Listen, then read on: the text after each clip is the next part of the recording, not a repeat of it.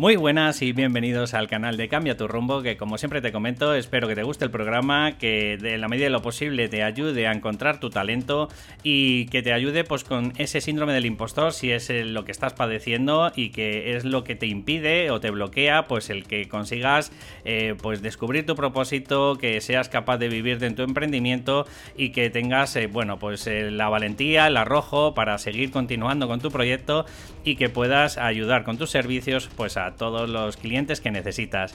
Y como siempre te comento en el podcast, eh, quería decirte que para todas aquellas personas que deseen, pues eh, no sé, tener una valoración o una sesión gratuita conmigo, quiero recordarte que en david@cambiaturrumbo.com pues puedes escribirme, puedes contarme cuál es tu problemática y como todas las semanas intento ayudar a tres personas, pues en esas tres personas intentaré ayudar pues con mi metodología y con la herramienta del Psyche si es que lo necesitas, pues para el tema de ayudarte con el subconsciente. Y nada más, sin más dilación, arrancamos el programa.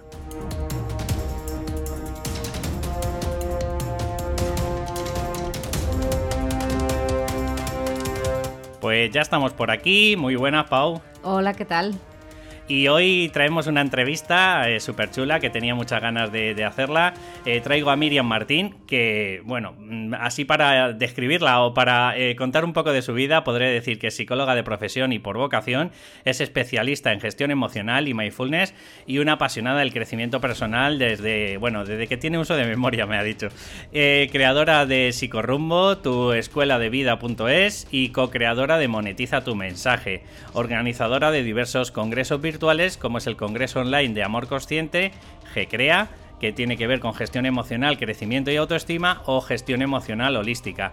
Y bueno, pues también es mentora que ayuda a otros terapeutas a recorrer el camino que ya ha conseguido y que bueno, pues que puedan vivir eh, pues a través de, su proyecto, de pues a que lo pueda conseguir eh, de forma de marketing digital y de los eventos virtuales. Eh, Miriam, muy buenas. Muy buenas, ¿cómo estáis? Encantada de estar aquí con vosotros en vuestro podcast. Pues igualmente, para nosotros. Eh, Miriam, eh, te he traído al programa porque aparte de que tienes un currículum digital eh, súper potente, quería decirte, como siempre hago las entrevistas a mis, bueno, pues a, la gente que traigo, me gustaría que me contaras un poco ese, ese proyecto, ese recorrido, cómo ha sido una persona que se saca una carrera, que no sé si fue en la autónoma, en la complutense, de la noche a la mañana, que nos dan lo muy básico, búscate la vida y de pronto te, conviertes, bueno, pues en una persona que, eres capaz de hacer pues un, montón de eventos virtuales y, vivir de tu pasión, ¿no? A ver por dónde empiezo, ¿no? Eh, sí, yo estudié psicología en la Universidad Autónoma de Madrid hace ya, bueno, pues casi 10 años, ahora unos 8 años más o menos que, que terminé la carrera. Y efectivamente, como decías en la presentación, me ha llamado la atención el tema del crecimiento personal desde que tengo uso de memoria y eso fue lo que me llevó a estudiar psicología en su momento con el objetivo de, tener mi propia clínica psicológica. Eso es lo que yo tenía en mente desde que me metí la carrera hasta que terminé la carrera, incluso los años después, ¿no? Hice después de la carrera de psicología un máster en terapia de conducta, terapia cognitivo-conductual. Y bueno, ahí comencé a trabajar con mis primeros clientes. Es cierto que cuando yo terminé la carrera, eh, es verdad que el ámbito laboral, al menos aquí en España, en Madrid, estaba muy mal, muy mal a nivel de que apenas había empleo ya no hablo solo de empleo de psicología, sino empleo de casi ninguna cosa y los empleos que había estaban muy, muy, muy mal pagados. ¿no? De hecho, yo estuve trabajando de bastantes cosas, he trabajado de, un montón de cosas diversas a lo largo de mi vida, de teleoperadora, de administrativa, vendiendo seguros en ONGs, de camarera, en fin, un montón de, historias. Y mm, también es verdad que desde siempre me había llamado la atención el tema de Internet, de las comunicaciones, ¿no? de cómo poder llegar a más personas. De hecho, yo recuerdo que ya con, 17, 18 años, incluso antes de comenzar la carrera, la universidad, eh, comenzaba a hacer mis primeras páginas nicho, a ver todo esto del marketing de afiliación. Entonces, bueno, ¿no? ya tenía ahí cierta base de conocimiento. Y en un momento decidí unir las dos cosas. En un principio, cuando comencé Psicorrumbo, Psicorrumbo nace en 2015, hace ya, ya casi seis añitos, no lo hice con intención de montar un, negocio online. Lo hice con la intención de ir comunicando a través de un blog lo que yo iba aprendiendo, en este caso en el máster que estaba cursando, ya que iba viendo que había ciertos conceptos que a lo mejor para mí eran muy familiares y eran básicos, sobre todo a nivel de, de crecimiento personal, y había personas que, no, no sabían qué era, por ejemplo. Hay personas que no saben qué es la ansiedad, que no la entienden, ¿no? Que, no, que no ven cómo un episodio de tristeza puede convertirse en una depresión, cosas que yo tenía bastante estudiadas, pero que es verdad que veía que estaban causando malestar a nivel social y que no todo el mundo tenía esos conocimientos. Entonces, bueno, comencé a escribir artículos, artículos y vi que la gente comenzaba pedirme terapias a decirme, oye, ¿ofreces algún tipo de servicio? ¿Ofreces terapias? Yo en ese momento no tenía, no tenía puesto ese servicio de terapias. Y ahí fue cuando creé la parte de terapia, terapia presencial y terapia online. Y durante mucho tiempo estuve impartiendo ese tipo de servicio. De hecho, bueno, todavía lo sigo impartiendo a nivel presencial ahora mismo, ¿no? Por el tema de, de COVID. De hecho, yo tenía un despacho presencial, un, un centro antes de todo el tema de pandemia que tuve que cerrar y centrarme más en la parte online pero durante mucho tiempo sí que he estado potenciando esa parte presencial de, clínica, de trabajo uno a uno con clientes y también la parte online, pero a nivel de consultas. Luego es cierto que yo soy una persona muy inquieta, muy curiosa y que no, no, puedo estar quieta y centrarme en una sola cosa. Y además cuando lo he intentado me, me frustro porque es como encasillarme en algo que, que, me puede gustar más o menos, pero veo que hay un montón de ámbitos fuera, ¿no? De, que necesito estar en continua formación, aprendiendo, hablando con gente, consultando. Y ahí fue cuando conocí los, los eventos virtuales, a raíz de un evento que se llama Exitario, que organizó Fabiana Paneta hace mucho tiempo, y dije, wow, digo, aquí esto es una gran vía para llevar un mensaje a, a, muchísima gente, ¿no? Y aparte de lo que tú puedes aprender como tal mientras estás haciendo ese evento virtual. Y comencé a organizar mis primeros eventos. De hecho, dentro de muy poquito lanzo el que ya sería como mi, séptimo evento, creo, ¿no? Llevo ya unos cuatro años organizando eventos virtuales. Y bueno, a partir de esa vía también han surgido diversas colaboraciones con, otros profesionales, el tema también de las mentorías de, de marketing para terapeutas. Eso igual, no era un servicio que yo tuviese definido a priori, sino que era algo que me iban demandando mi lista de suscriptores. Oye, ¿cómo lo has hecho? ¿Cómo has hecho para vivir de esto? ¿Cómo has hecho para tener clientes? Y dije, vale, ¿no? Te tengo que sacar un servicio de esto porque al final es lo que me he ido pidiendo la audiencia. Y bueno, en, resumen, para, para, no enrollarme mucho ¿no? y responderte la pregunta, mi camino ha sido mm, aparte de a, raíz de ensayo y error principalmente, de ir probando cositas, ver qué funciona, qué no funciona, escuchar a, las personas con las que trabajaba, ver qué es lo que querían y por supuesto también mucha formación, ¿no? Hice un máster de marketing digital, me he formado bastante también en el tema de marketing y también en diversos temas relacionados con la psicología y el crecimiento personal. Entonces, bueno, a raíz de escucharme a mí misma, de escuchar a los demás, es como he llegado de quizás una profesión más convencional, como era el trato uno a uno con clientes, a tener diversos proyectos en, diversos proyectos en marcha, tanto en el ámbito presencial, que ya digo, ahora no lo tengo tan fomentado, como en el ámbito, como en el ámbito online. Tú, si tuvieras que decir, por ejemplo, em, yo qué sé, eh, de los pacientes o, clientes ¿no? que tenías antes de la pandemia y ahora, ¿has visto que, que han cambiado sus necesidades? Yo qué sé, que a lo mejor la gente ahora tiene más ansiedad o más depresión o, y antes a lo mejor, yo qué sé, mm, acudían a ti por problemas de otro tipo o más o menos es igual. Más o menos es igual. Es decir, yo considero que la pandemia no ha creado cosas nuevas a nivel, ¿no? de, en este caso, de, problemas psicológicos, sino que lo que ha hecho es agudizar, ¿no? De alguna forma, hacer más, más potente lo que ya estaba antes. O a lo mejor porque la... gente ha parado, eh, se ha centrado un poco en sí misma y ha visto lo que antes no veía, quizá. También puede ser eso. Efectivamente, si antes tenías ansiedad y ahora te meten con tu ansiedad dos meses en tu casa sin tener muchas vías de escape, que a ver, que al final las tienes, ¿no? Porque vías de escape puede ser tú propiamente, o tu nevera dentro de tu casa, o la televisión. Pero es verdad que te lo ponen más difícil, más difícil que antes. Antes, bueno, pues estás, que si voy al trabajo, que si tal, que si quedo. Puedes vivir en piloto automático de manera más sencilla y ser menos consciente de lo que hay dentro de ti porque estás más centrado fuera yo considero que con la pandemia nos han obligado a mirar adentro. Nos han obligado, no nos ha quedado más remedio que mirar adentro. Entonces hay cosas que quizás no éramos conscientes de que estaban ahí, pero estaban, no es que se hayan creado.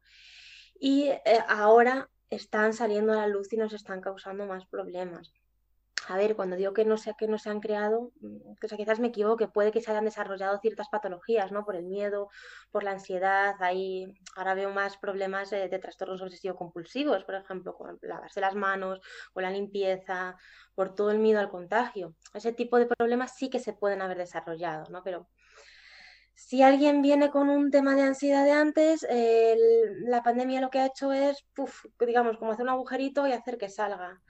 Si yo ya tengo mm, problemas de inestabilidad emocional o tengo cierta tendencia a la depresión, pues la pandemia lo que ha hecho es lo mismo, ¿no? Un agujerito y drenar todo eso y permitir que salga. Entonces yo en consulta me encuentro la misma tipología de problemas, solo que ahora mismo en más cantidad y en mayor intensidad, sobre todo con el tema de ansiedad. Ahora mismo hay un montón de personas que están viviendo todo esto con mucho miedo y con mucha ansiedad. Hay que tener en cuenta que también estamos viviendo en una época de bastante incertidumbre, es decir, no sabemos lo que va a pasar y, y los seres humanos llevamos bastante mal esto de la incertidumbre. Incluso yo creo que tiene un sentido eh, casi biológico, ¿no? Antes, cuando vivíamos en las cavernas, si estamos en un, en un entorno incierto, nuestra supervivencia está directamente amenazada. O sea, no sabemos si nos va a comer un león, si vamos a tener comida para recolectar. Entonces, bueno, cuando vivimos en una situación de incertidumbre, automáticamente todo este tipo de mecanismos se activan y es más probable que se desarrollen temas de este tipo. Ya digo, yo sobre todo estoy viendo muchos, muchos casos de ansiedad y conozco de cerca mucha gente que lo está viviendo con, con bastante ansiedad, ¿no? Yo misma las primeras semanas eh, también lo viví con, con cierta ansiedad.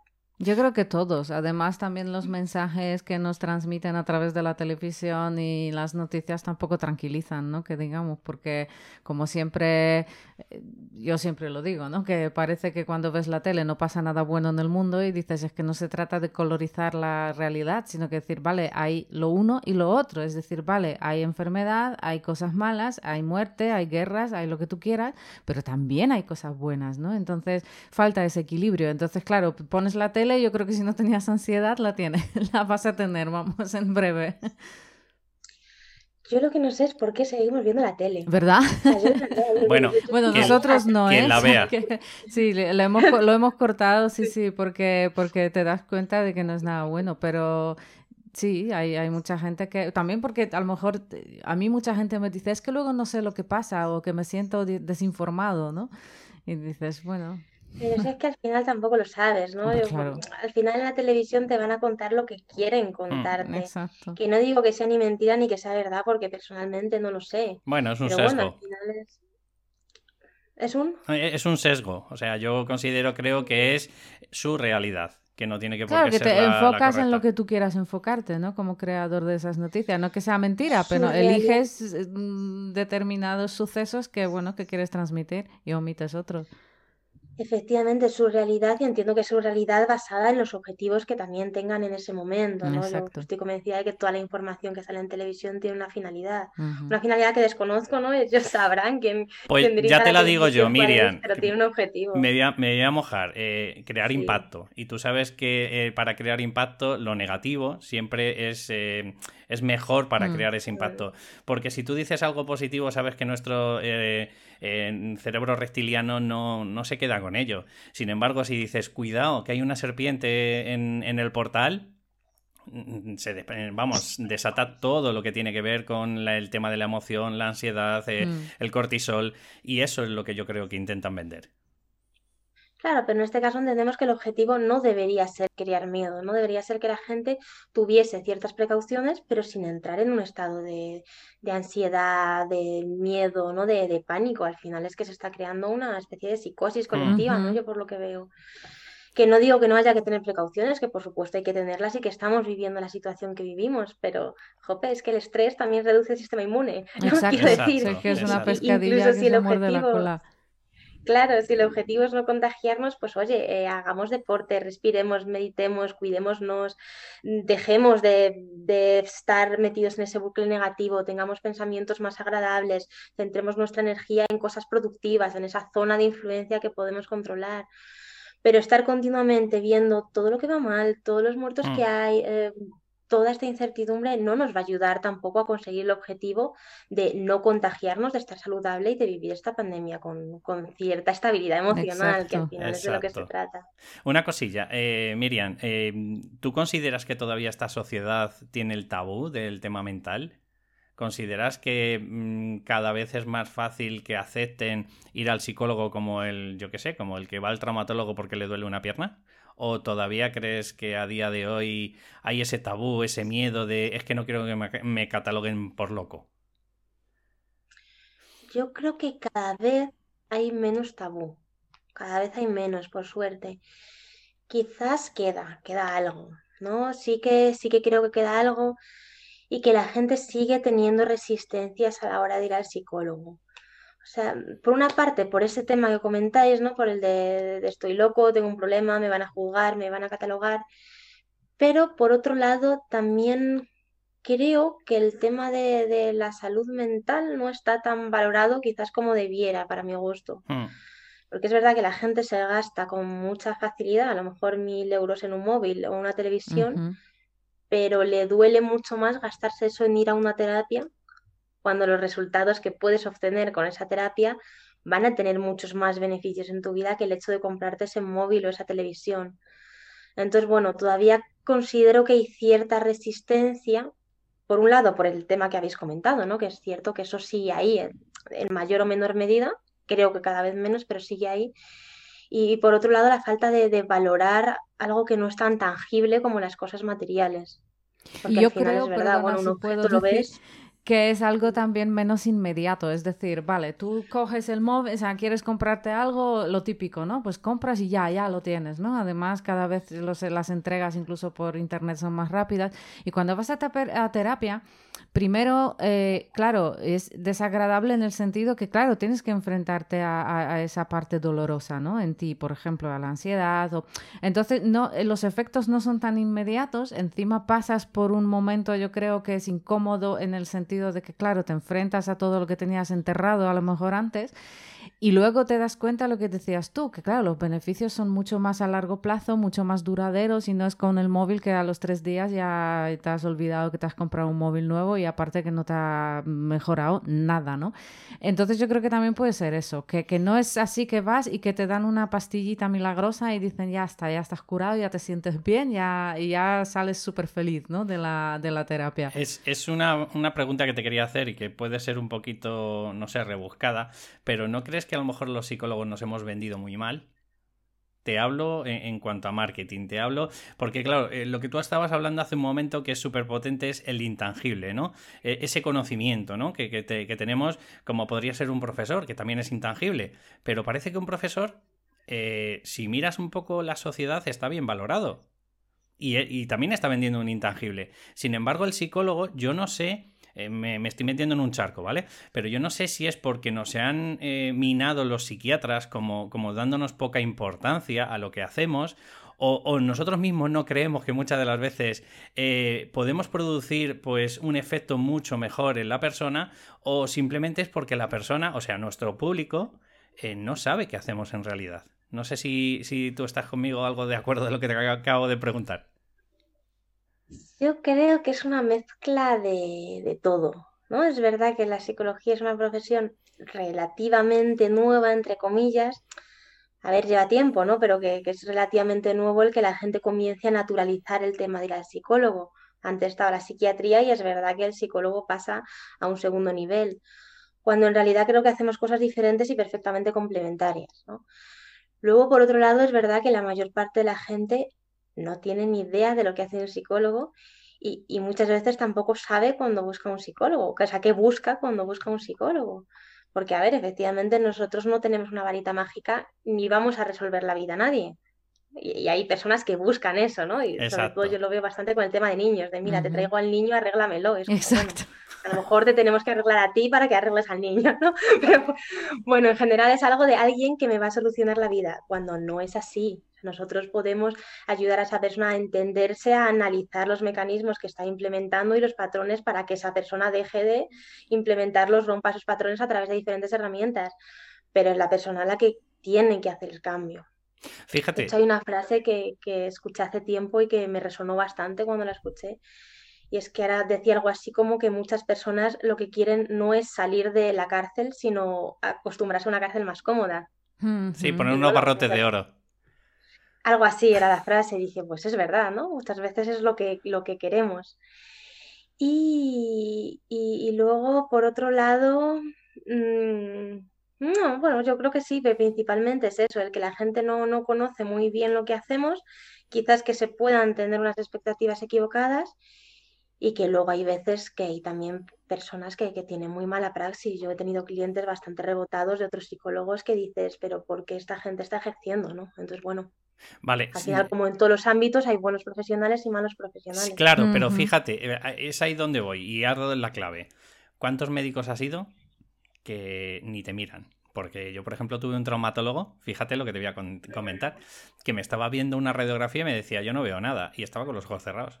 Pues eh, o estaba medio pedo, o, o, había cogido y tenía un sueño esa noche, o había tenido de guardia o algo así, ¿sabes? Y, y te puedo asegurar que, que, esa persona eh, no estaba ni mirando la radiografía. Y en cambio, eh, mm, parece que no se le pone en duda a esa persona. Pero ¿cuántas personas han dicho, no, yo he ido una vez al psicólogo y ya no voy a volver a ir a mi vida porque, porque claro, ha sido negativo? O, o he sentido como que se ha gastado el dinero, ¿no? No sé qué opinar de eso. Yo cada vez que voy al médico digo, no sé para qué he ido, me podía haber ahorrado el paseo. sí, sí. O... Y respecto al tema de la psicología, yo creo que ahí el problema es lo que venimos hablando, que al final no es algo tangible, es un intangible, entonces es mucho más fácil criticar algo que no es tangible que algo que puede ser más tangible como es la medicina, que tampoco lo es siempre, ¿no? Pero hmm. bueno, tenemos esa idea mental de que una radiografía es una radiografía, sin embargo, ¿cuál es la radiografía de la mente? Exacto. ¿Cómo, cómo puedo saber si esta persona está trabajando bien conmigo o no? De ahí las expectativas. Es que en una sesión con un psicólogo obviamente no vas a realizar ningún avance. La primera sesión es para conocerte, para conocer el problema y para hacer una introducción a la terapia, pero obviamente con una sesión no vas a obtener resultados. Una terapia es una pues un trabajo a medio plazo, medio largo plazo. claro. varias sesiones para poder ir comenzando a entender lo que te está ocurriendo y comenzar a transformarlo, pero no, es voy y me das una pastilla o me operas y ya estoy bien, no, no. Es un y es como decías, es que implica el trabajo también del paciente, ¿no? O sea, la implicación, vamos, que si tú no, no te implicas en la terapia como, como paciente, lo que dices, el psicólogo no te va a arreglar la vida por ti. O sea...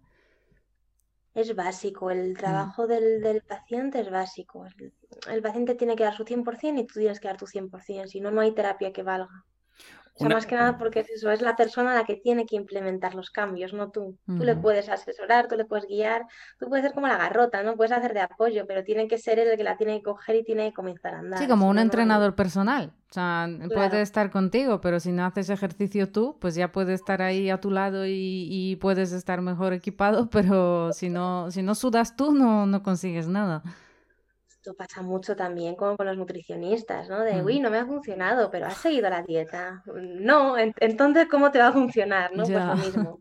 Mira, una vez escuché, no sé, no sé si te gusta esta idea, pero, pero a mí me, me apoya bastante un poco mi tesis, ¿no? Que dices, ah, hay un 80% de la gente que no quiere cambiar hay un 17%, eh, a ver, esto es grosso modo, ¿vale? Un 17% que hace que hace. Es decir, me pago una sesión y a mi subconsciente o a mi consciente más dormido, pues le hago creer que estoy haciendo todo lo posible, pero ese 17% en realidad lo que está es mareando un poco la perdiz. Y luego de verdad hay un 3% que de verdad por necesidad, por crisis existencial, por lo que sea, hay una transformación y ahí sí que se nota esa evolución. Pero claro, yo también me he topado con muchos clientes que, mm, bueno, pues es lo que te estoy diciendo, que viene, prueba y te dice, uy, esto no es lo que estaba buscando. Bueno, a lo mejor puede ser que yo no sea su terapeuta o su coach, pero también es cierto que hay gente de que simplemente está picoteando porque es lo que se lleva ahora. Hay bastante gente que está picoteando, efectivamente, que pasa por un montón de terapias y al final no se compromete con ninguna, ¿no? Y es lo que venimos hablando, es que una sesión, vamos, de pocos tipos de terapia que conozco, con una sesión puedes hacer algo. Quizás con algunas sí, puedes avanzar un poquito, ¿no? Pero si realmente quieres hacer un proceso, necesitas hacer un proceso e involucrarte con ese proceso.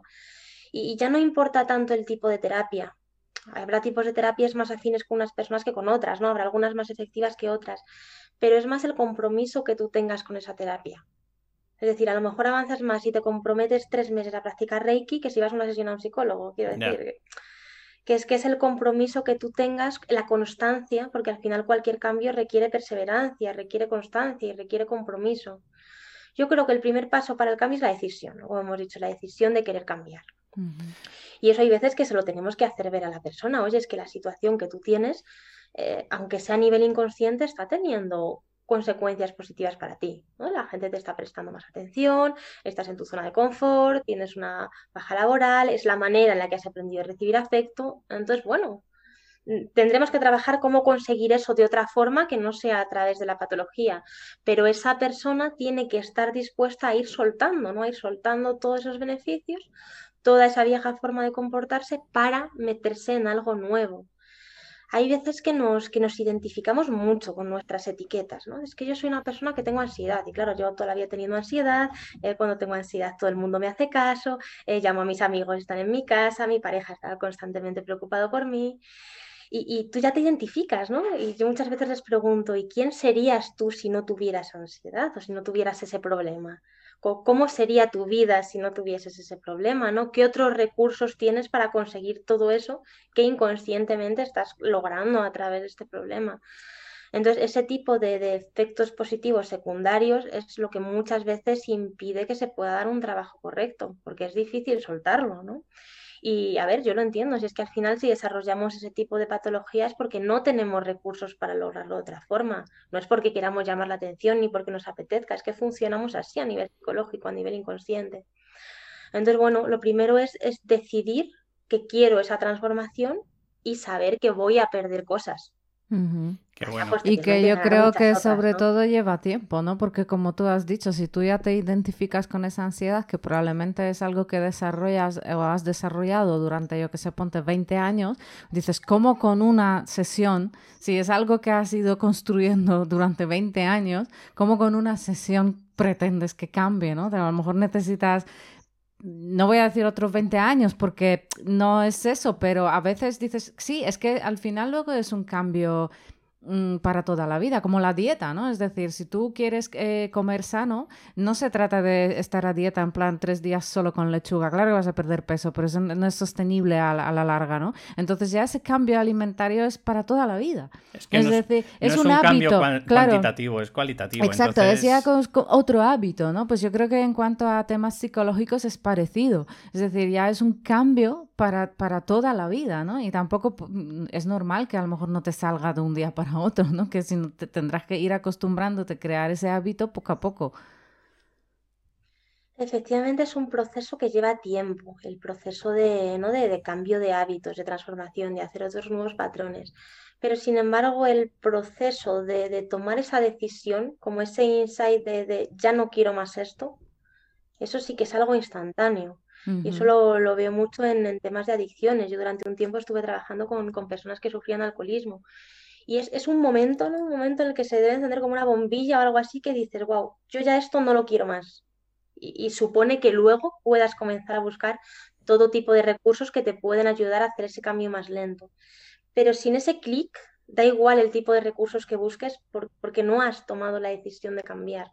Entonces, para que haya cualquier cambio necesitamos ese punto previo, no ese insight, ese momento, ajá, llámalo X, que digas, esa decisión profunda de yo ya no quiero más esto y no sé cómo lo voy a hacer, ya me buscaré los medios, pero yo no quiero más esto. Y si no me funciona una cosa, probaré la otra, pero tengo ese compromiso y esa firme decisión. Ese insight, ese ajá. a donde vayas, porque no, vas a volver al mismo momento porque en el fondo no, no quieres cambiar. Y aquí la pregunta quizás sería cómo haces para querer cambiar, ¿no? ¿Cómo, se da ese insight? ¿Cómo se da ese, ese Y cómo se da, o sea, según, según tu experiencia, ¿no? Eso, Porque, es, lo, eso es lo que iba a preguntarle yo, pero, pero sinceramente mm, vamos a traducirlo. Ese aha, ese insight, ese eureka es encontrar un objetivo, un objetivo suficiente que la persona quiera, quiera alcanzarlo, ¿no? Sería algo así. O tomar la decisión ni, ni siquiera eso, porque me vuelvo al tema de la adicción. No sé. Hay personas que llevan bebiendo muchísimo tiempo, que han estado al borde de la muerte, que han destruido sus familias, que han robado dinero a sus hijos y no, o sea, al final sabes cuál es el objetivo, pero llega un momento en el que estás en el bar, te llenan la copa y te viene el este y dices, wow, ya no quiero más esto. ¿Qué ha pasado ahí? No, yo no sabría explicarlo, no sabría decir qué ha pasado en ese momento. Yo me imagino que es como un cúmulo de situaciones previas que por lo que se hace que, que llegues a ese momento de toma de conciencia pero no sabría explicar qué ha pasado en ese momento, ¿no? Ojalá lo supiéramos, sería muy sencillo poder favorecer que la gente cambiara. De hecho, ese es el problema que yo creo que muchas veces nos encontramos como terapeutas, que nosotros podemos trabajar con las personas cuando han llegado a ese momento. Eso es. Pero si no es muy difícil, porque no nos van a coger las herramientas. Además, para cada persona ese momento me imagino que llega mm, como que en otro momento, ¿no? O sea, cada uno somos diferentes y, el ajá de cada uno es distinto. Mm. Mm. Una preguntilla, tú que eres experta en gestión emocional, Miriam, eh, cuéntanos, eh, ¿hasta qué punto influye la emoción? Porque mm, mm, me vas a decir que mucho, me imagino, pero si es así, ¿por qué no nos lo enseñan en ningún lado? Es que es algo que de verdad mm, no me cabe en la cabeza. Buena pregunta. no, sé por qué no nos la enseñan en ningún lado. De hecho, tendríamos que traer a este podcast a quien ha hecho las asignaturas del colegio y hacerle esta pregunta. Bueno. Porque no lo sé, efectivamente, las emociones son básicas, porque al final, o sea, nuestra vida se rige en una, no voy a decir porcentajes porque no lo sé, ¿no? Pero vamos, eh, en su mayor parte por las emociones que sentimos. Dicen que tomamos decisiones a nivel racional, mentira, las hmm. tomamos a nivel emocional y luego las justificamos con la razón. Nuestras decisiones son emocionales, nuestra vida es emocional, ¿no? Al final, imaginémonos una vida sin emociones. Entonces, ¿qué sentido tendría, no? Son, hmm. la chispa de la vida, lo que da sentido a la vida. Al final, las emociones influyen en nuestras decisiones, influyen en nuestras relaciones. La calidad de tus emociones es lo que va a determinar la calidad de tu vida, de una manera o de otra. Importancia toda, toda, ¿no? Eh, ¿Por qué no nos enseñan a gestionarlas? Buena pregunta. Quizás para no empoderarnos, ¿no? Yo no sé ya cuál es la intención, si realmente es por no empoderarnos. Que no soy, que no soy copiranoico, ¿eh? O sea, simplemente lo estoy intentando decir por encontrarle un poco de sentido. Puede ser, que en realidad no lo sé, o sea, no sé si es por no empoderarnos porque les interesa que, que, que no tengamos esas, ¿no? esas capacidades, o si también es cierto desconocimiento, porque si al final tú nunca le has dado eh, importancia al tema emocional, y de nuevo, ¿no? Es que en generaciones pasadas nuestras y no hace tan allá, estaban preocupados por un tema de supervivencia. Es hmm. decir, mi abuela que tiene ochenta y pocos años ha estado en la guerra, eh, le ha faltado comida. Ahí el tema emocional, bueno, era supervivencia, era adaptativo. no, no les preocupaba cómo gestionar las emociones en un mundo en el que tienes abundancia de casi todo y pasas muchas horas sentado. Había otro tipo de necesidades. Entonces, quizás la gente que haya hecho el sistema educativo pueda estar un poco ahí y no valore realmente la importancia, o puede que no le interese, ¿eh? que también tiene cierto sentido que, no, que no interese que, seamos personas autónomas, libres y, oye, podamos pensar y decidir por nosotras mismas, porque al final es más fácil mantener un sistema de la otra manera. No lo sé, lo que está claro es que sí, que es algo que se debería fomentar, que que bueno, creo que se está empezando a fomentar en cierto modo y que espero que en un futuro se fomente mucho más el tema de la gestión emocional. Cómo canalizamos nuestras emociones de una forma saludable para no tener que canalizarlas a través de, cosas que no son saludables.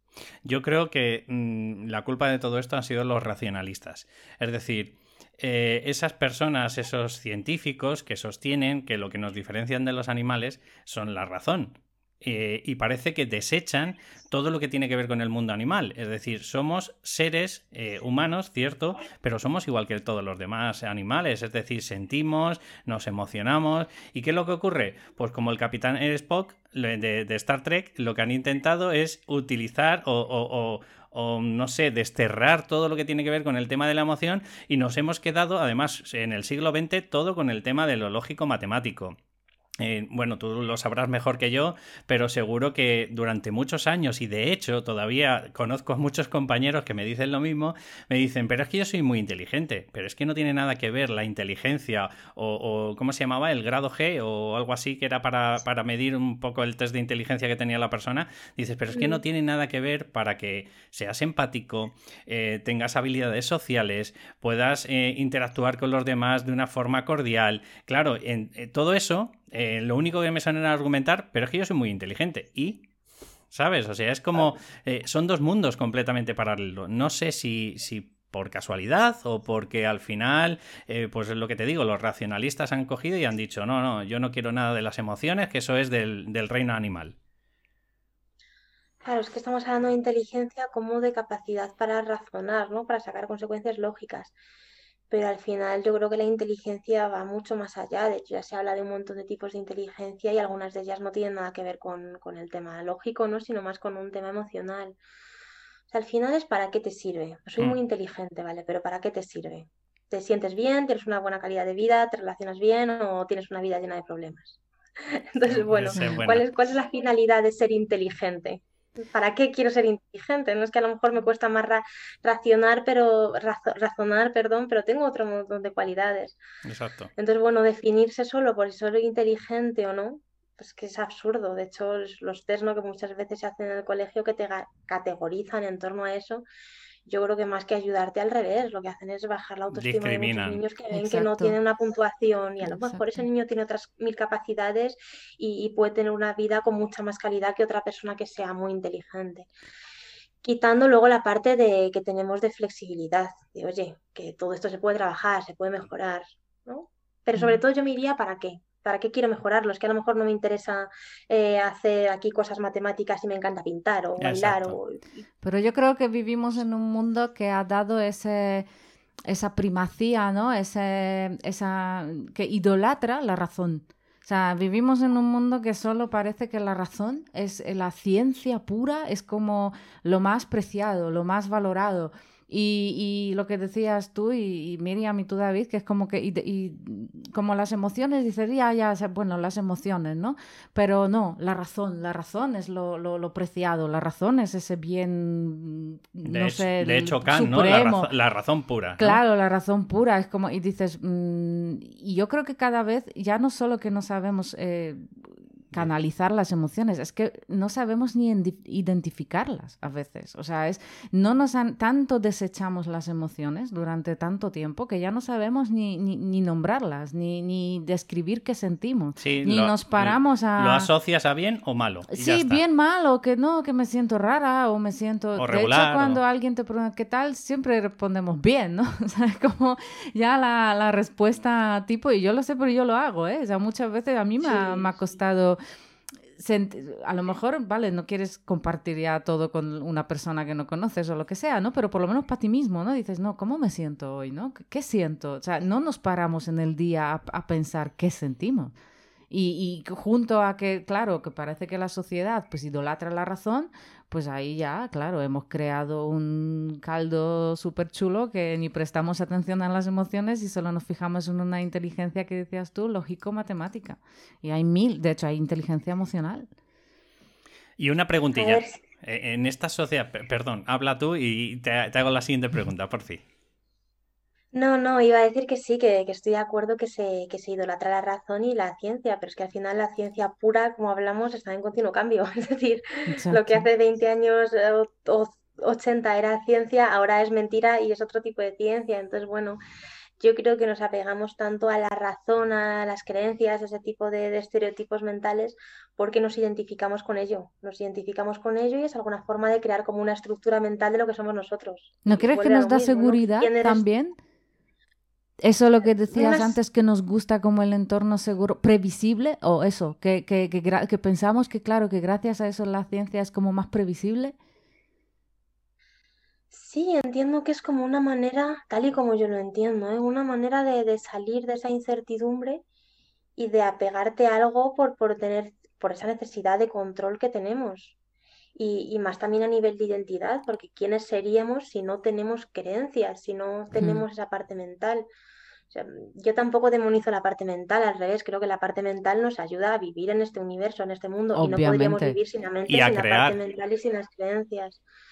¿Y a? y a crear, digo, que obviamente la parte racional es lo que crea, ¿no? Y a crear, pero quizás la clave sea en bajar ¿no? de esa parte mental a, la parte emocional, a lo que yo soy, a lo que siento, ahí podemos volver también al tema ¿no? del, propósito, de la pasión, a, a, escucharme más, a alinearme y a poner como mi mente al servicio de eso para crear. Exacto. Sí, encontrar un equilibrio al fin y al cabo. ¿no? Ahora, ¿no? De intentar salir de la mente, bajar un poco aquí al, al corazón o como lo llamemos, y alinearnos con eso, utilizando nuestra mente para crear a partir de ahí. Qué bueno. Sí, que al fin y al cabo se trata de equilibrio, yo creo, como mm. todo en esta vida, ¿no? Ni tanto ni tan calvo, ¿no? Como, como dicen, es que es verdad. O sea, ni podemos demonizar la mente, ni podemos desechar las emociones, pero ese equilibrio, pues, justo. Lo que te iba a preguntar antes, Miriam, eh, estando en, bueno, pues en estos momentos tan convulsos, ¿no? Em, y claro, pues se oye mucho el mindfulness, mindfulness, claro, pero muchas veces los oyentes, eh, sobre todo esta gente, ¿no? Que, son gente inquieta, que me está escuchando, que, sabes que es que ayudo a, que descubran ese propósito, o sea, ya por lo menos están en, ese 20% de que quieren cambiar, ¿vale? Eh, o, o, intentan cambiar, ¿no?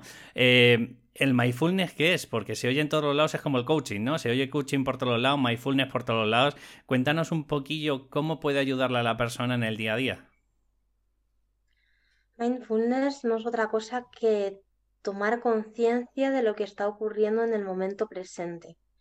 Y justo la finalidad es calmar, calmar la mente, ¿no? Salir un poco de esa parte mental y bajar al aquí y el ahora, apagar el ruido para poder reconectarnos con nosotros mismos.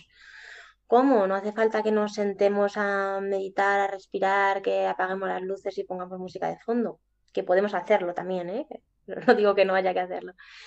Se puede hacer en cualquier momento del día, incluso ahora, mientras están escuchando este podcast, es simplemente que pongan toda su atención en escucharnos a nosotros, en escuchar a nuestra voz, en escuchar nuestras palabras, en ver cómo se están sintiendo con lo que están escuchando, Incluso lo, podéis hacer este ejercicio ahora, las personas que nos estáis escuchando.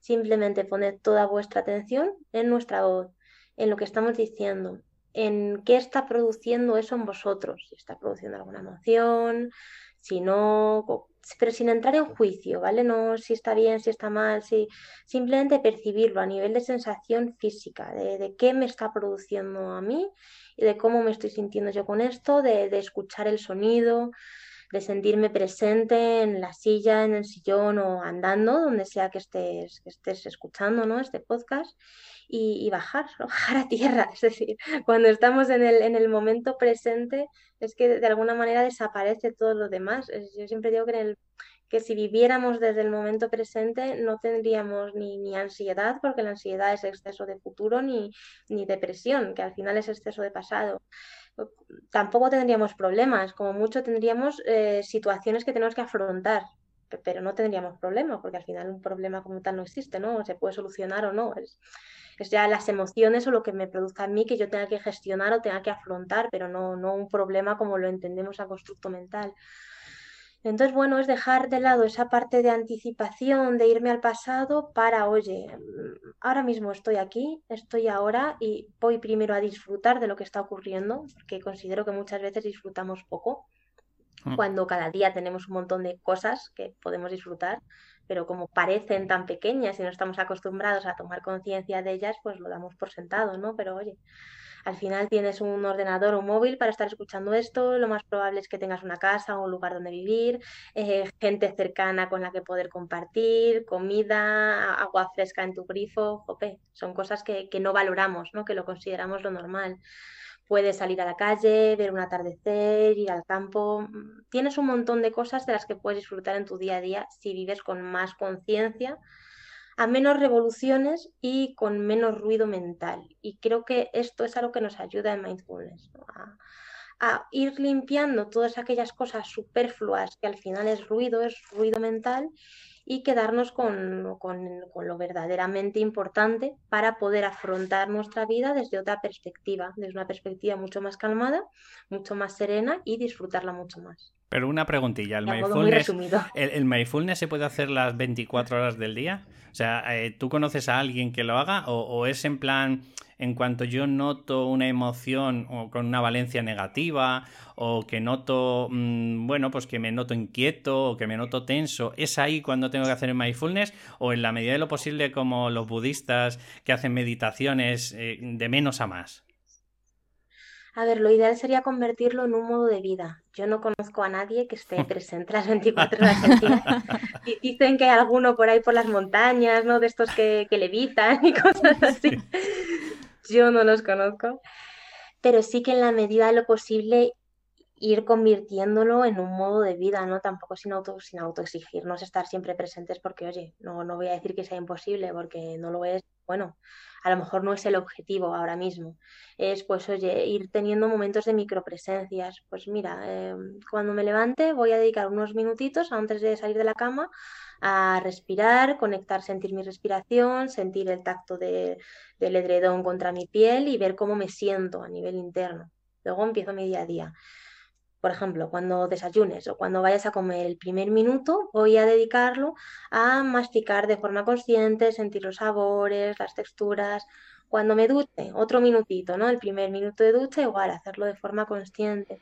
Y al final este tipo de micropresencias, que al final lo que son son ejercicios pequeñitos de mindfulness, lo que hace es que cada vez tengas un estado mayor de presencia en tu vida. ¿Que sea las 24 horas? No, pero oye, yo tampoco me pondría ese objetivo, ¿no? Al final hay una filosofía que me gusta mucho, que es la filosofía Kaizen, que es cada día intentemos mejorar un poquito más y añadiría con cierta flexibilidad, viendo que hay días que no vamos a mejorar, que incluso vamos a empeorar, que somos humanos, que somos imperfectos y que no pasa nada, pero que ese, que ese objetivo sea simplemente cada día tratar de vivir con mayor presencia en la medida de lo que pueda, quiera o sepa. Y este ejercicio de, micropresencias a mí me gusta mucho porque al final es que no te lleva más que eso, cinco minutitos además aislados a lo largo del día. Y si lo practicas con constancia, sí que te puede ayudar bastante bueno, todos los beneficios que, que puede aportar el mindfulness. No sé qué pensáis, porque a mí me vino a la cabeza eh, la historia que contó, bueno, una chica que sigo en, en, Polonia, que ella decía que ella también empezó, pues, el camino, ¿no? Del, del desarrollo personal, de autoconocerse. Y ella dice a mí, dice al principio, dice cuando cuando tenía que parar, eh, lo, que decimos, ¿no? en el día que vamos en automático y parar y un poco, pues, sentir el presente, era incapaz porque me sentía tan mal conmigo misma que me daba miedo que si paro, empiezo a ver toda esa parte que no me gusta, empiezo a ver, o sea, me daba pánico como confrontarme conmigo misma, ¿no? Desde entonces alguien me dijo, haz punto. Sea, eh, ocupa tus manos. Dice, vale, pues aunque no, no te da miedo simplemente sentarte y, no hacer nada, porque le daba pánico porque dice, no, me voy a encontrar con todos los dragones que tengo dentro, ¿no? Y de momento no estoy, no estoy lista, ¿no? Para, para encontrarme con ellos. Pues ella decía que tenía que hacer algo que, que por lo menos eh, tuviera ocupadas las manos. Hacer puntos, no sé, hay gente que colorea o algo, pero dice, ella dice ahora ya y medita y todo, o sea, ha recorrido un camino, también eran como 15 años, ¿no? O sea, que, que es un camino largo, 10 años. Pero dice, sí, dice, al principio me daba pánico. Simplemente sentarme y estar conmigo misma me daba pánico. Y no sé si pensáis si eso también puede ser para alguien que todavía no está en ese momento que, se siente cómodo consigo mismo. Dices, bueno, pues por lo menos haz, punto, ¿no? Haz algo que, que, ocupe tu atención en, algo. No sé si conocéis a Timothy Goldsworth, que es el, uno de los primeros coaches que, hizo el libro del juego interior del, del tenis. Y decía lo mismo, que para el crítico interno tenerlo acallado, hazle tareas. Por eso lo del punto mm. es, clave. O sea, es decir, eh, hay un yo, ¿no? Porque, porque estamos, cada dos por tres nos estamos comunicando, ¿no? Hay alguien que nos está diciendo algo. Entonces es como tenemos una doble eh, mente, ¿no? Pues eh, la, mente mala, la, la, sucia, la que no para de criticarte, juzgarte y tal, ¿no? Pues ese es el crítico interno. Vale, pues ese crítico interno, si tú quieres evolucionar, si tú quieres fluir, ¿no? Como, como el estado de flow, lo que le tienes que hacer a esa parte es ponerle tareas absurdas. Por ejemplo, el, punto, porque ya le estás dando una concentración y tú te puedes permitir abstraerte y, sacar pues lo más puro, por decirlo de alguna forma, ¿vale? De ti. Y la verdad que es muy bueno porque él se daba, por ejemplo, cuenta que los tenistas, por ejemplo, que estaban en el top 10, entrenaban, lo hacían perfecto, llegaba el día de la competición, esa ansiedad ¿no? que te produce de competir, y, fracasaban a lo mejor con un tenista que, era top 60 o top 70 y decían, joder, no es normal porque las capacidades y las habilidades que tiene uno, eh, vamos, es que él supera mm, por tres al otro, pero sin embargo, ese crítico que te machaca de has sacado mal, se te ha dado fatal esto, has hecho fatal lo otro, es que no das pie con bola, y nunca mejor dicho, pues al final eh, lo que hacía era eso. Entonces, lo que le hacía como técnica era eso: es pues ponle una tarea tonta a tu crítico interno. Por ejemplo, fíjate en el dedo gordo del pie. Ahora fíjate en el otro. ¿Sabes lo que te quiero decir? Es ponerle esas tareas muy tontas para extraer a ese crítico interno. Claro, a ver, aquí yo creo que depende de nuevo el objetivo. Si el objetivo es jugar un buen partido de tenis, por ejemplo, en ese caso, sí, claro, abstraete de ese crítico interno, como sea, ¿no? Haciendo punto, haciendo ganchillo, fijándote el dedo del pie como tú quieras. Sin embargo, si el objetivo es, oye, tenemos que enfrentarnos a este crítico interno, bueno, enfrentarnos tampoco, ¿no? Es verle, porque al final con mindfulness lo que hacemos es, es ver esa situación, pero sin, sin implicarnos tanto a nivel emocional, o por lo menos al principio. es decir, al final, como consecuencia, al principio sí que van a surgir emociones, pero igual se trata de no huir, de, oye, voy a observar estas emociones, voy a canalizar estas emociones. Ahí, como paso previo, nos puede servir el tema de hacer ganchillo, pero si la función que está cumpliendo el tema de hacer ganchillo es evitar mirarme a mí misma, al final lo que estoy haciendo es huir de mi propio proceso. Lo decía como ella lo decía como al principio, lo que dices, un paso previo, ¿no? Como diciendo, simplemente para empezar a hacerlo, para no huir de hacerlo.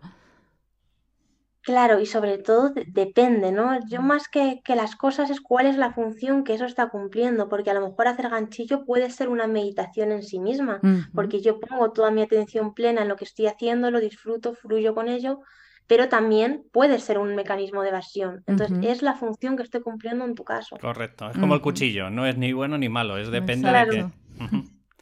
Claro. Vale, eh, Miriam, eh, vamos a pasar a la segunda parte de, este, de esta entrevista, porque, claro, eh, eres una auténtica crack, es que has creado mm, chorrocientas páginas web, has hecho un montón de congresos online, ya nos has explicado un poco tu evolución, nos has dado una clase magistral de, psicología y ahora pues vamos a centrarnos en esas personas de ahí no puedo, ahí no sé, es que no sé qué hacer, es que me cuesta mucho, es que tengo miedo de enfrentarme a ese yo que bueno, pues que a lo mejor no es el que yo quiero tener, ¿no? Y, a pesar de eso, no quiero contratar a David para descubrir tu propósito, pero bueno, vamos a centrarnos en esa gente de imagínate que sí, que ya ha encontrado ese propósito, ya tiene claro qué es lo que tiene que hacer y de alguna forma además se ha dado cuenta de que es terapeuta. Pues cuéntame un poco cuál es tu proyecto o en qué consiste ese eh, llevarle de la mano para que al final consiga un poco hacer lo mismo que tú. Primero que, contraten a David para encontrar su propósito.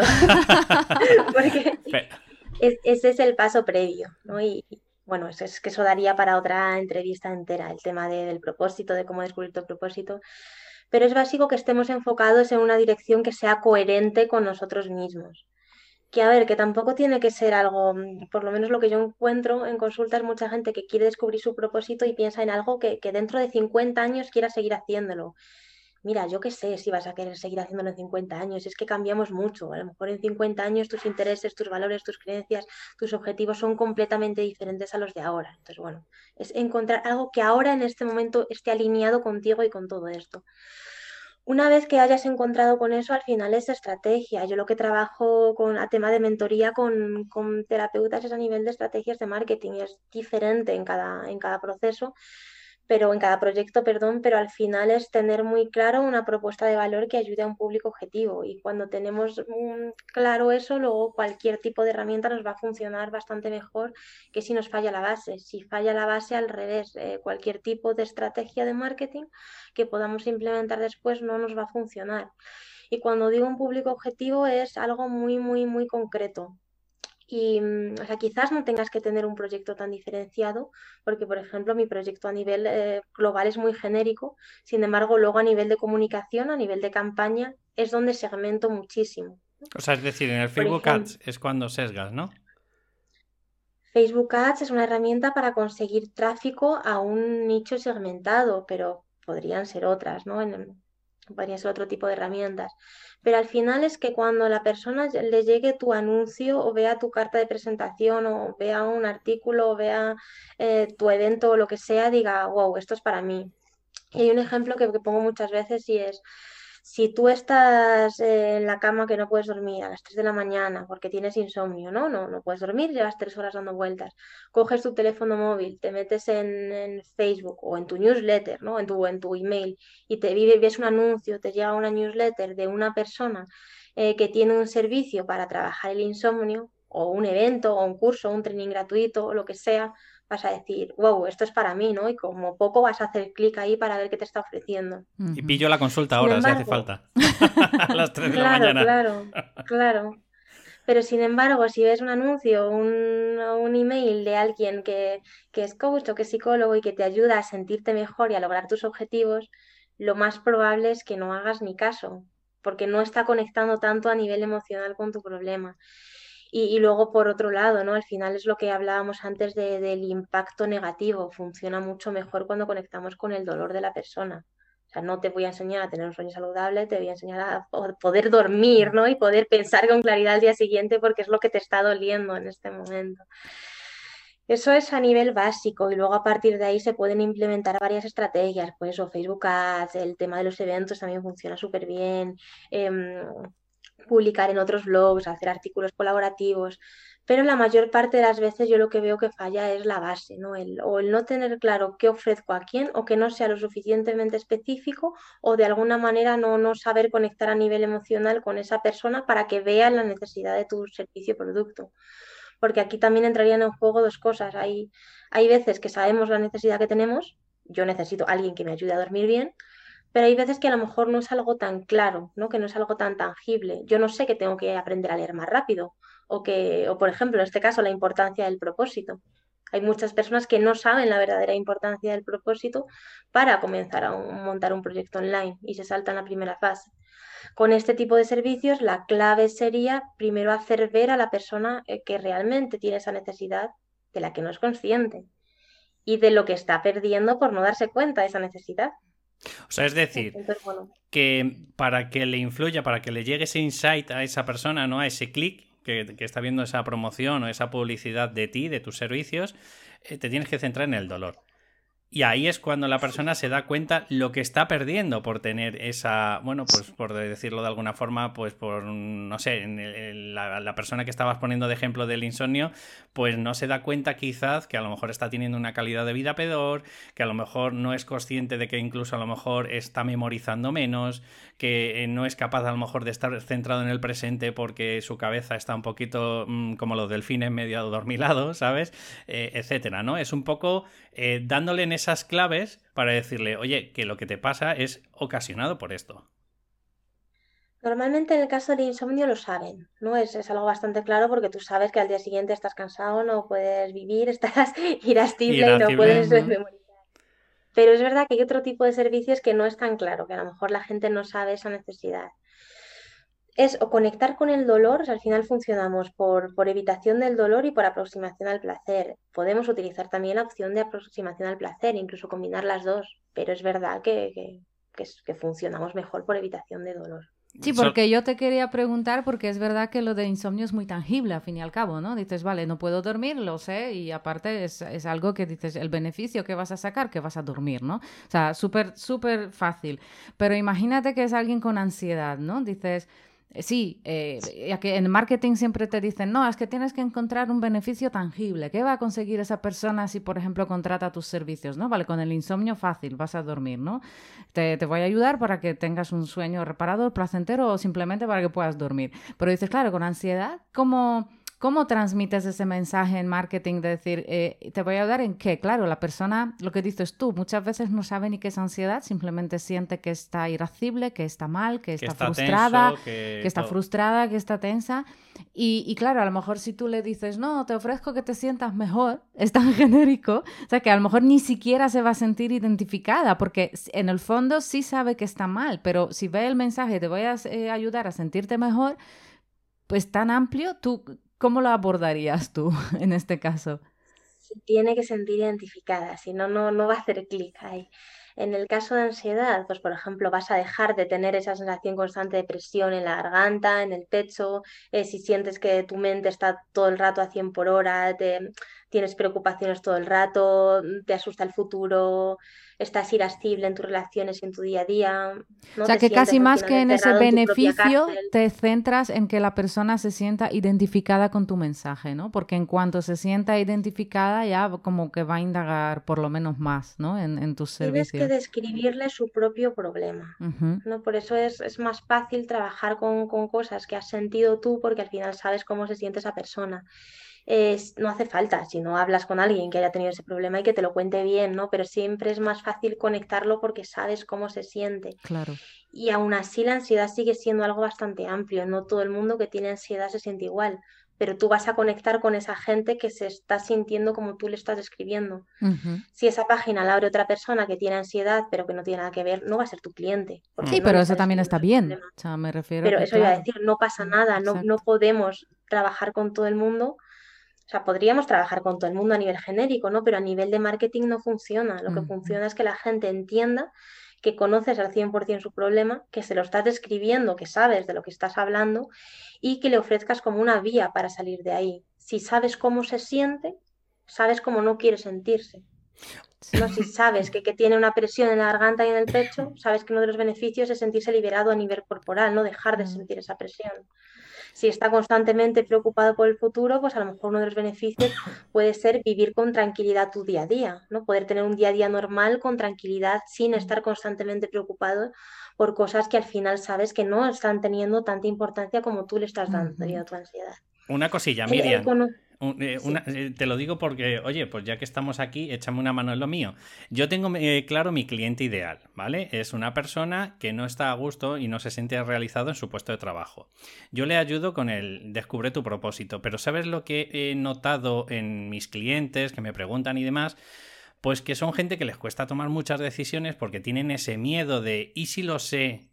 Y una vez que lo sé ya tengo una opción B y esa opción B ya me crea pánico, porque claro, yo ahora mismo tengo un trabajo estable, no me gusta, me siento quemado, eh, para mí de lunes a viernes es un lunes, o sea, lo odio a muerte y en los domingos me entra un sufrimiento mm, o un terror de decir, y otra vez mañana tengo que ir a currar ese dolor lo tengo eh, claro, ¿vale? Tengo claro que mi herramienta le va a ayudar muy mucho a encontrar ese plan B si lo quieren, pero claro, lo que tengo la sensación es que esos clientes no dan ese paso a, conseguir, a comprar ese producto, porque les estás abriendo un dilema.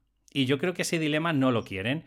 Entonces, así como preguntan abierto, que casi nadie nos está escuchando ahora mismo, eh, ¿qué, podría hacer? ¿Qué podría hacer para transmitirle a ese cliente de alguna forma, eh, bueno, pues eh, lo que le quiero vender, porque de verdad sé que es bueno? Claro, yo creo que ahí el problema está en que tú le quieres vender, que descubra su propósito, y el cliente lo que quiere es dejar de sentirse mal entonces hay un salto bastante grande. Quizás a lo mejor la, clave ahí a nivel de marketing sería enganchar a la persona, bueno, enganchar, ¿no? Cuando hablo de enganchar me refiero a que tenga una primera sesión gratuita contigo, que conecte contigo a través de el me siento fatal, todos los días son iguales, estoy quemado, estoy agobiado, luego esto me da problemas en casa, conectar por ahí, ni, ni siquiera sin plantearle que la solución es que pueda tener un plan B. Y luego ya en la primera consulta, cuando hables con él, hacerle ver como ese camino de transformación de dónde está, dónde quiere estar y cómo puede ayudarle tu producto. Entiendo. Más que nada, aparte, porque si estamos en un estado emocional negativo y tú me saltas a descubrir tu propósito, es como, no, no, espérate, que me faltan varios pasos, ¿no? Yo lo que quiero es primero dejar de sentirme tan mal, ver un poco cómo, cómo respiro mi día a día y, y, luego ya veré si quiero encontrar mi propósito o cambiar de vía, ¿no? Pero, o cambiar de grupo, es decir, ya directamente dirigirte a la persona que está harta, pero ya, ya ha tenido ese, ajá, ya ha tenido ese insight de decir, no quiero igual ¿Sabes? A lo mejor eh, centrarte en alguien que dice, sí, todavía no sé qué quiero, todavía no sé cómo lo voy a conseguir, pero ya no quiero estar donde estoy. Vale, esa sería otra opción, es enfocarnos a otro tipo de cliente, a una persona que ya sabe que eso no lo quiere, que no está tan mal, no está tan quemado y que está buscando alternativas. Exacto.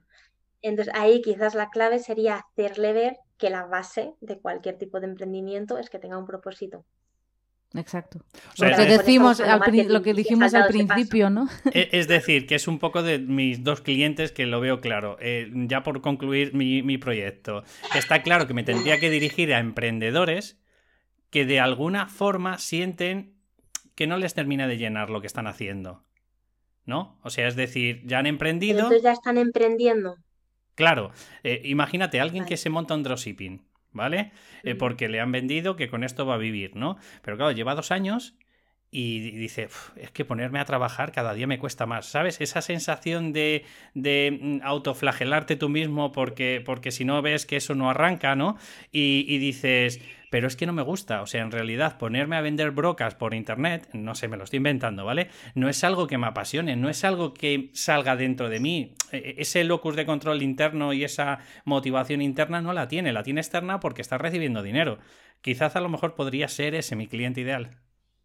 Sí, sí, efectivamente. Algo así podría ser alguien que ya esté emprendiendo, ¿no? que ya ha salido de esa parte negativa, que haya visto que, lo que quiere es emprender, pero que por lo que sea lo que está haciendo no le está, no le está llenando. Entonces quiera cambiar el foco, quiera cambiar el foco, pero para eso tiene que dar el primer paso, ¿no? que es el de autoconocimiento y ver hacia dónde quiero ir y que está alineado conmigo. Ok. Ok. Vale, Miriam, y cuéntanos un poquillo más de este emprendimiento. Es, has montado eh, o estás montando Monetiza tu mensaje y ahí, pues a partir del 19 hasta el 24 de abril, ¿no? Pues vamos a tener cinco días en el que va a haber 40 charlas, nada menos, ¿no? O mentorías, masterclass, como lo quieras llamar. Sí, Monetiza tu mensaje es un evento virtual que estoy organizando junto con Eric, eh, otra persona también, y es sobre el tema de eventos virtuales, de cómo crear un evento virtual para poder mandar un mensaje a muchas personas. Como ya he comentado, me encantan los eventos virtuales, es la herramienta más, más rápida y eficaz que conozco para generar la visibilidad, autoridad, ingresos. De hecho, es una herramienta que se puede implementar en unos tres meses aproximadamente partiendo absolutamente de cero, sin que nadie te conozca en Internet y, en tres meses ya has generado tus primeros ingresos online, ¿no? Te puede ir mejor, te puede ir peor, pero es casi imposible no generar ningún ingreso con un evento virtual.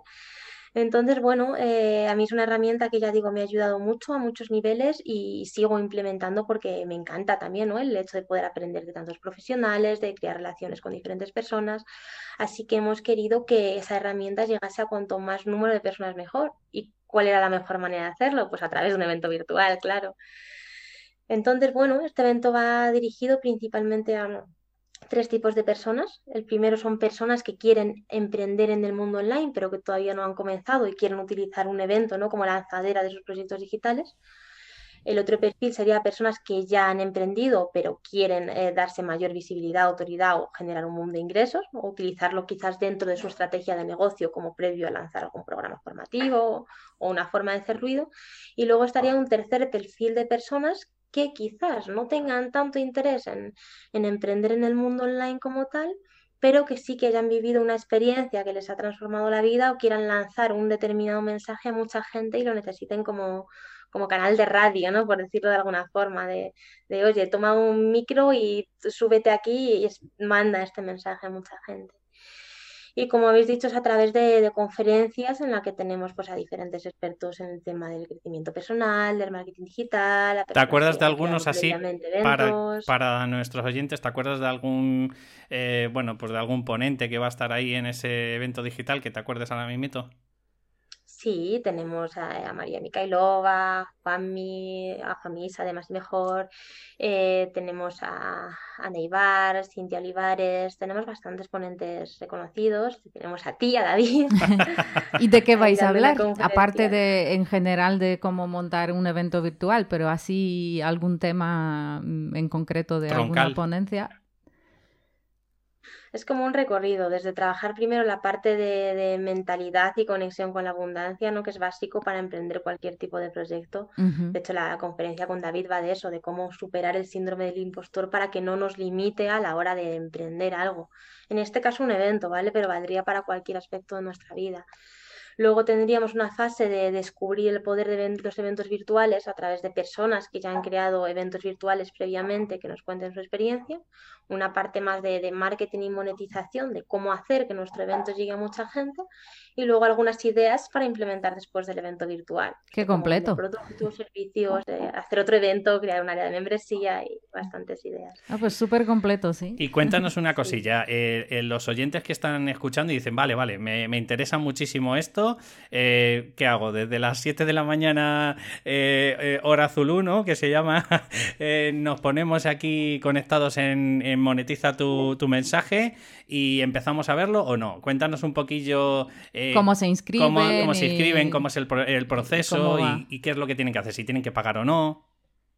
Sí, eh, os podéis inscribir desde el enlace que, bueno, imagino que se dejará debajo del, podcast o en algún lugar por aquí cerca.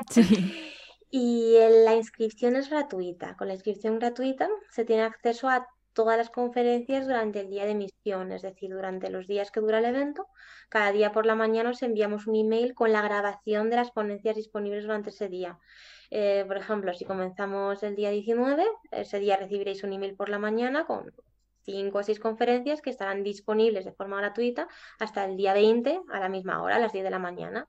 De forma que tenéis 24 horas para poder verla cuando queráis. Es decir, no son en vivos, es la grabación. Habrá un grupo también de, soporte en Facebook para poder interaccionar si tenéis cualquier duda o preguntar cualquier cosita.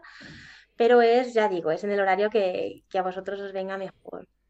Y luego también hay una opción de pago, que es comprar el pase premium, y es por si queréis tener acceso eh, vitalicio inmediato a todas las conferencias, no solo durante ese día, sino de, forma, de forma vitalicia para poder verlas cuando queráis, repetirlas y sacarle el máximo partido. Con el pase premium también hay algunos bonos extras, como son clases en directo con algunos expertos, ¿vale? Tendréis también una clase en directo con Eric y conmigo, otra para crear vuestra marca personal, eh, una en la que trabajamos eh, estrategias de respiración, otra con otra persona que también crea eventos que os enseña su metodología. Entonces, bueno, tiene unos, unos plus que no tiene el paquete gratuito.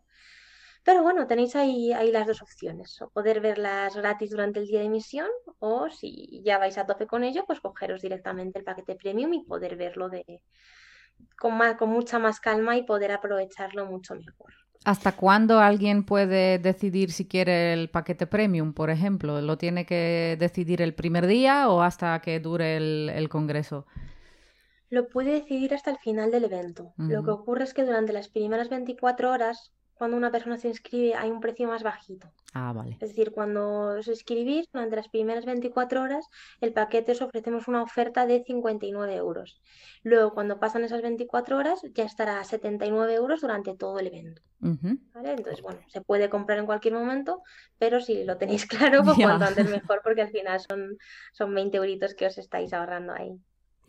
Genial, estamos hablando con Miriam eh, Martín de Psicorrumbo y bueno, pues mm, eh, hemos llegado al final de, la charla. Miriam, de verdad ha sido un placer, pero como siempre dejo a mis, bueno, pues a mis acompañantes que, oye, si le ha quedado algo en el tintero, pues oye, los micros son para ti y, y coméntanos lo que, lo que quieras. No, yo creo que, que, está todo dicho. Te hemos exprimido.